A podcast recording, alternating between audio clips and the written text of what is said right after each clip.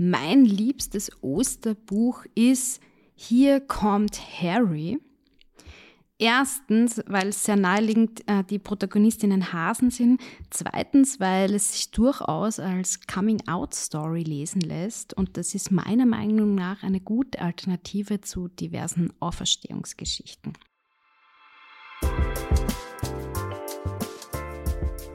Diverse Kinderbücher, der Podcast.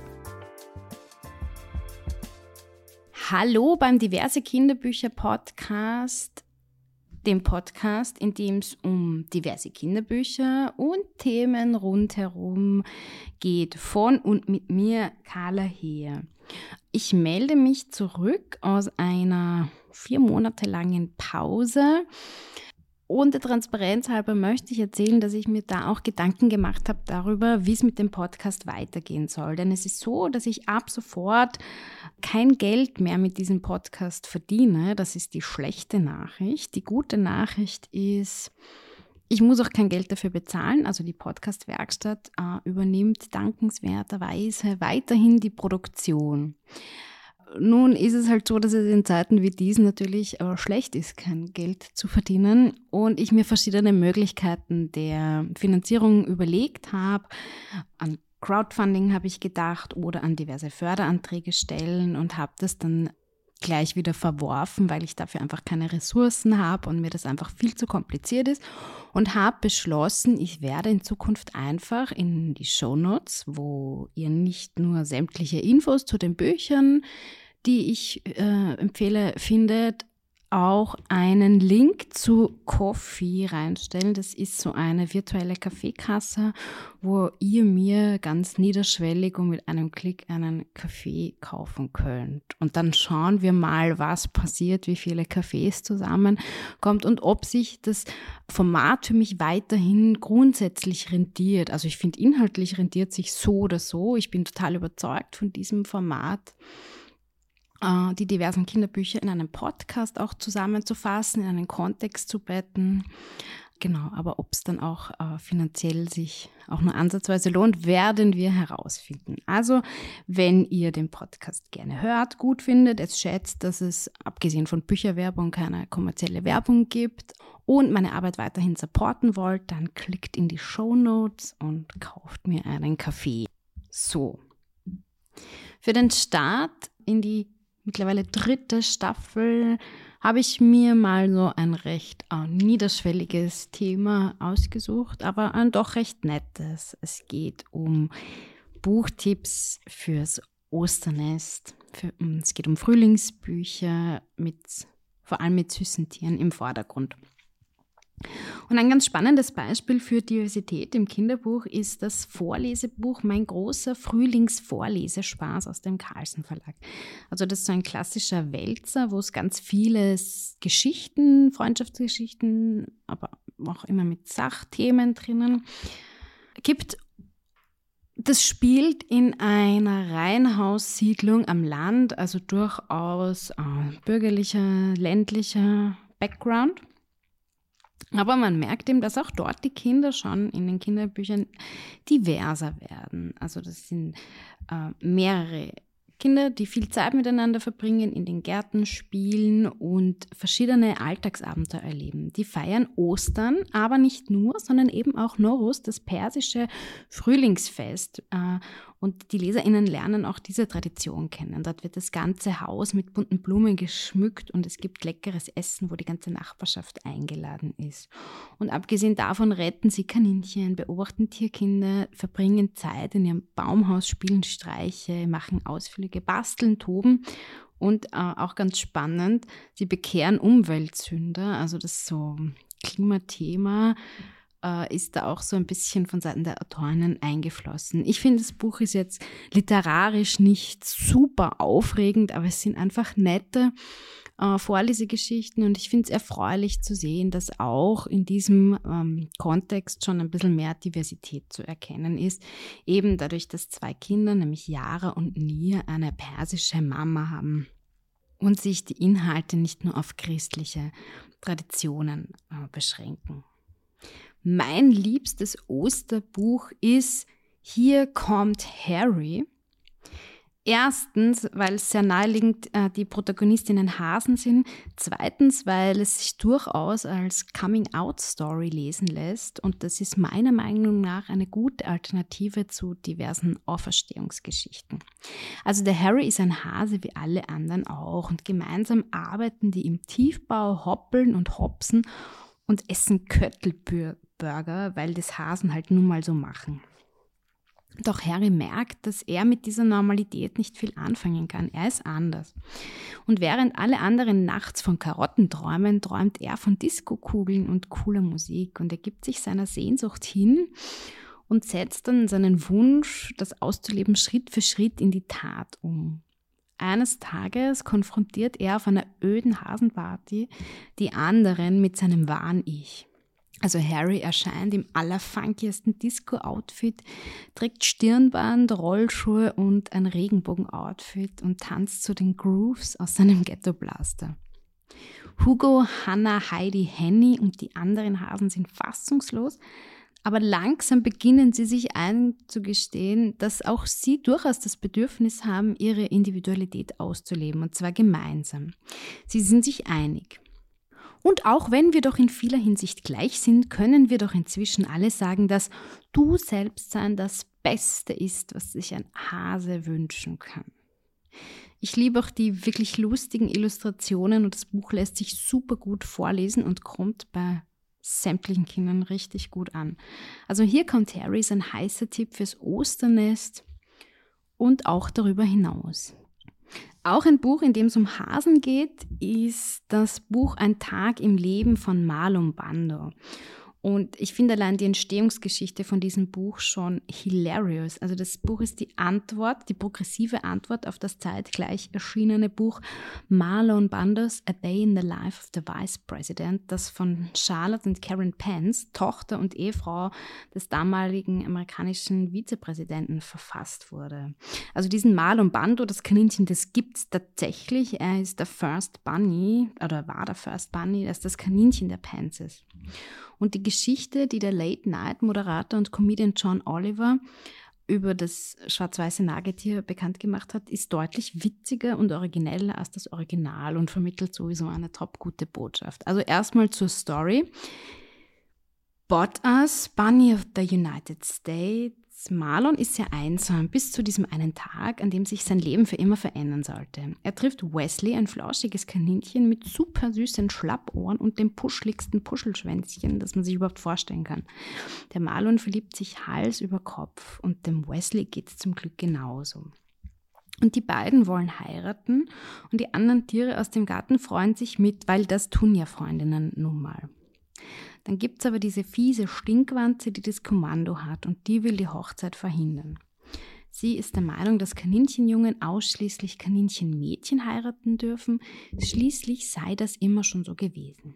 Die Tiere realisieren aber, dass sie selber entscheiden können, wer das Kommando haben soll und wählen die Stinkwanze kurzerhand ab. Und so kommt es am Ende doch noch zur Traumhochzeit von Marlon und Wesley. Vollzogen übrigens von einer lesbischen Katze. Das war es jetzt erstmal mit den Hasengeschichten. Ähm, jetzt geht es weiter mit zwei Sachbüchern, zwei Tiersachbüchern, die beide wirklich super toll und schön aufbereitet sind. Also das erste Buch heißt Ich wollte, ich wäre ein Huhn. Geschrieben wurde es von einem Paar, das tatsächlich gemeinsam Hühner im Garten hat und die eine italienische Website rund um Hühnerhaltung betreiben und ihr umfangreiches Wissen haben sie nun für Kinder in Buchform aufbereitet. Es ist liebevoll und verspielt illustriert von der italienischen Illustratorin Camilla Pintotato. Und schon auf der Innenseite des Buchdeckels gibt es einen Vorgeschmack auf den Inhalt. 40 Hühnereier, die sich in Farbe und Größe unterscheiden, gibt es hier zu sehen. Und im Innenteil geht es weiter mit allerhand Infos rund um Haushühner. Diese gibt es nicht nur in den unterschiedlichsten Farben, Formen und Größen und auch mit diversesten Kammformen. Äh, die Tierchen können auch trotz ihres kleinen Gehirns bis vier zählen und Klavier spielen und sie helfen Menschen mit psychischen und emotionalen Problemen als Therapietiere oder Emotional Support Animals. Also ganz spannendes neues Wissen verpackt in diesem Buch und auch wirklich, wirklich wunderschön illustriert. Ein weiteres Buch von derselben Illustratorin, aber von einer anderen Autorin gibt es auch noch über Schafe. Das ist noch so ein bisschen umfassender mit zahlreichen Infografiken und Facts äh, rund um die Tiere und es trägt den top guten Titel Einmal extra scharf. Also es geht um die unterschiedlichen Schafrassen, was Schafe können. Die können zum Beispiel Gesichtsausdrücke erkennen. Und es geht um Väter und Wolle, sehr umfangreich. Das heißt, das Buch ist aus einer veganen Perspektive nicht so richtig empfehlenswert. Aber wenn man darüber hinwegsehen kann, schon. Zum Thema vegan noch, das ist ja zu Ostern eine große Herausforderung. Äh, ich sage nur Eier und geschlachtete Lämmchen. Aber es gibt durchaus auch ein explizit veganes Osterbuch, das ich aus ganzem Herzen empfehlen möchte. Und zwar das blaue Ei aus dem veganen Kinderbuchverlag, der übrigens ein richtiger Geheimtipp ist. Also ich habe da schon das eine oder andere tolle Buch entdeckt, unter anderem ein Buch über Mandel- und Menschenmilch und ein Kochbuch. Auf jeden Fall in dieser Eiergeschichte geht es um einen Hasen, der ein blaues Ei findet und also das ist die umgekehrte Geschichte, er versteckt keine Hühnereier, sondern er findet ein Ei. Er macht sich dann auf die Suche nach dem Ursprung und lernt dabei allerhand Tierchen, die Eier legen, kennen. Also ein heißer Tipp fürs vegane Osternest. Und apropos Buchtipp. Ich habe mir natürlich überlegt, wen ich in diese Folge einladen könnte und mir ist dann Ulla Scharfenberg eingefallen, denn ihr Insta-Handle, da kennt ihr sie vielleicht auch äh, her, ist der Hase im Pfeffer. Also Ulla ist feministische äh, Aktivistin und Ulla ist auch Buchhändlerin in der Berliner Buchhandlung Lesen und Lesen lassen. Das heißt, die kennt sich super gut. Äh, mit Büchern und vor allem auch mit Kinderbüchern aus. Und ich habe Ulla gefragt, hey Ulla, welches Buch würdest du ins Osternest packen? Als Carla mich gefragt hat, welches Buch ich in ein Osternest legen würde, war mir klar, dass es dieses Jahr unbedingt Kami und Mika von Regina Feldmann sein muss. Zumindest für Kinder ab sieben oder acht, die abenteuerliche Geschichten mit einer guten Portion Fantasy mögen. Kami und Mika, das sind zwei ungleiche Zwillinge, die mit Hilfe einer magischen Chamäleonzunge nach Wolkenhain reisen und dort nicht nur supercoole Wesen kennenlernen, wie die Wuppis, den Feuervogel oder die Pegasuskuh, sondern auch die BewohnerInnen der Stadt, die alle so sein dürfen, wie sie sind. Die Illustrationen von Aische Klinge beflügeln die Fantasie der jungen und nicht mehr ganz so jungen LeserInnen zusätzlich. Ich kann mir Kami und Mika jedenfalls stundenlang ansehen und und entdecke immer wieder was Neues. Sogar das ein oder andere bekannte Gesicht unter den WolkenhainerInnen. Kami und Mika ist ein wundervolles Kinderbuch. Es ist wirklich lustig, es ist spannend, es hat diverse Charaktere und eine richtig schöne Botschaft. Mir fällt jedenfalls kein Kind ein, dem ich es nicht schenken würde.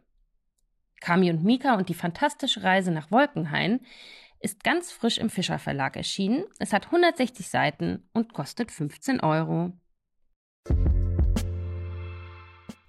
Danke, Ulla. Sämtliche Infos zu den Büchern und auch zu den Gästen findet ihr wie immer in den Shownotes. Und auch in dieser Episode darf Leseratte Roh nicht fehlen, die eine Graphic Novel sehr eindringlich empfiehlt. Leseratte Roh empfiehlt. Hallo, ich stelle euch heute das Buch Hände weg von unserem Wald von Nora Dasnes. Ich bin mir sicher, wie man es ausspricht. Äh, vor. Es ist der zweite Teil von Regenbogentage. Das habe ich auch schon mal vorgestellt. Vielleicht kennt ihr die Folge ja. Das ist eins meiner Lieblingsbücher. Es sind halt drei Freundinnen, Bao, Linnea und Tuva. Im Regenbogental ging es war Tuva eher im Vordergrund. In dem ist jetzt Bau im Vordergrund. Das erzähle ich gleich mehr drüber. Und ich hoffe, es kommt noch ein dritter Teil, wo es um die Nähe auch ein bisschen geht. In diesem Teil geht es um die Umwelt. Bau ist sehr umweltbewusst und regt sich halt so auf und die Erwachsenen gar nicht verstehen, was der Klimawandel eigentlich ausmacht und was, was wirklich passiert. Und sie reden von einer Krise, aber sie machen nichts. Sie tun nichts. Sie wollen einen Parkplatz, sie wollen den Wald abholzen und einen Parkplatz bauen. Das ist wirklich das sehr unverantwortlich für den Klimawandel. Deswegen ist sie halt extrem sauer, macht einen Protest mit ihren Freundinnen, doch irgendwie sind alle gegen sie und plötzlich funktioniert gar nichts mehr. Ich fand das Buch sehr gut, halt, also nicht, nicht mein Lieblingsbuch, aber ich fand es echt, es ist eines meiner liebsten Bücher. Ähm, ich mochte den ersten Teil immer noch ein bisschen mehr, weil er einfach so, so toll war. Aber ich finde es auch cool, dass es echt den zweiten Teil zu einem komplett anderen Thema gibt. Und ich fand es echt ein gutes Buch. Ich würde es vielen Leuten empfehlen. Und in dem Buch, also es im ersten Teil gab, geht es auch ein bisschen um Billie Eilish. Ich, ich liebe Billie Eilish über alles. Auf jeden Fall in dem Teil dann auch, hat sie auch einen kleinen Teil gehabt und das fand ich dann einfach irgendwie cool. Es freut mich mal, wenn solchen Büchern auch sowas ist, was ich auch gern mag. Und ich kann das echt. Äh, ja, ich würde es empfehlen, Leuten, die. Also man kann es ist ein Comic, deswegen ist es relativ einfach zu lesen, aber ich finde, es sind echt wunderschöne Zeichnungen. Deswegen, ich weiß nicht, ob ich es nicht empfehlen würde. Ich finde, es ist einfach ein gutes Buch. Danke fürs Zuhören. Das war's mit der ersten Episode der dritten Staffel vom Diverse Kinderbücher Podcast.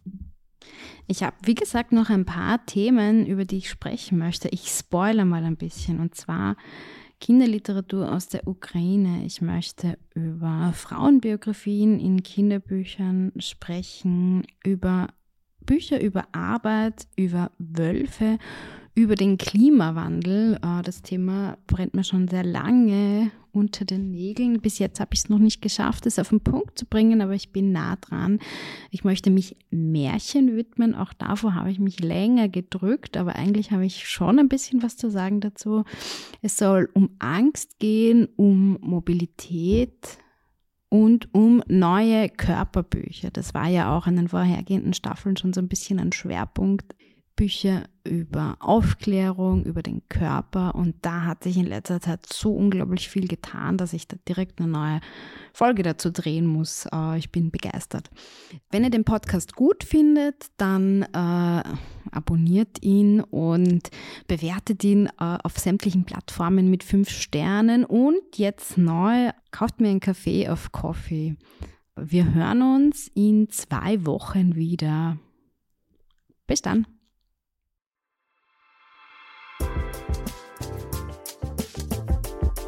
Diverse Kinderbücher, der Podcast. Ein Podcast-Werkstatt Original.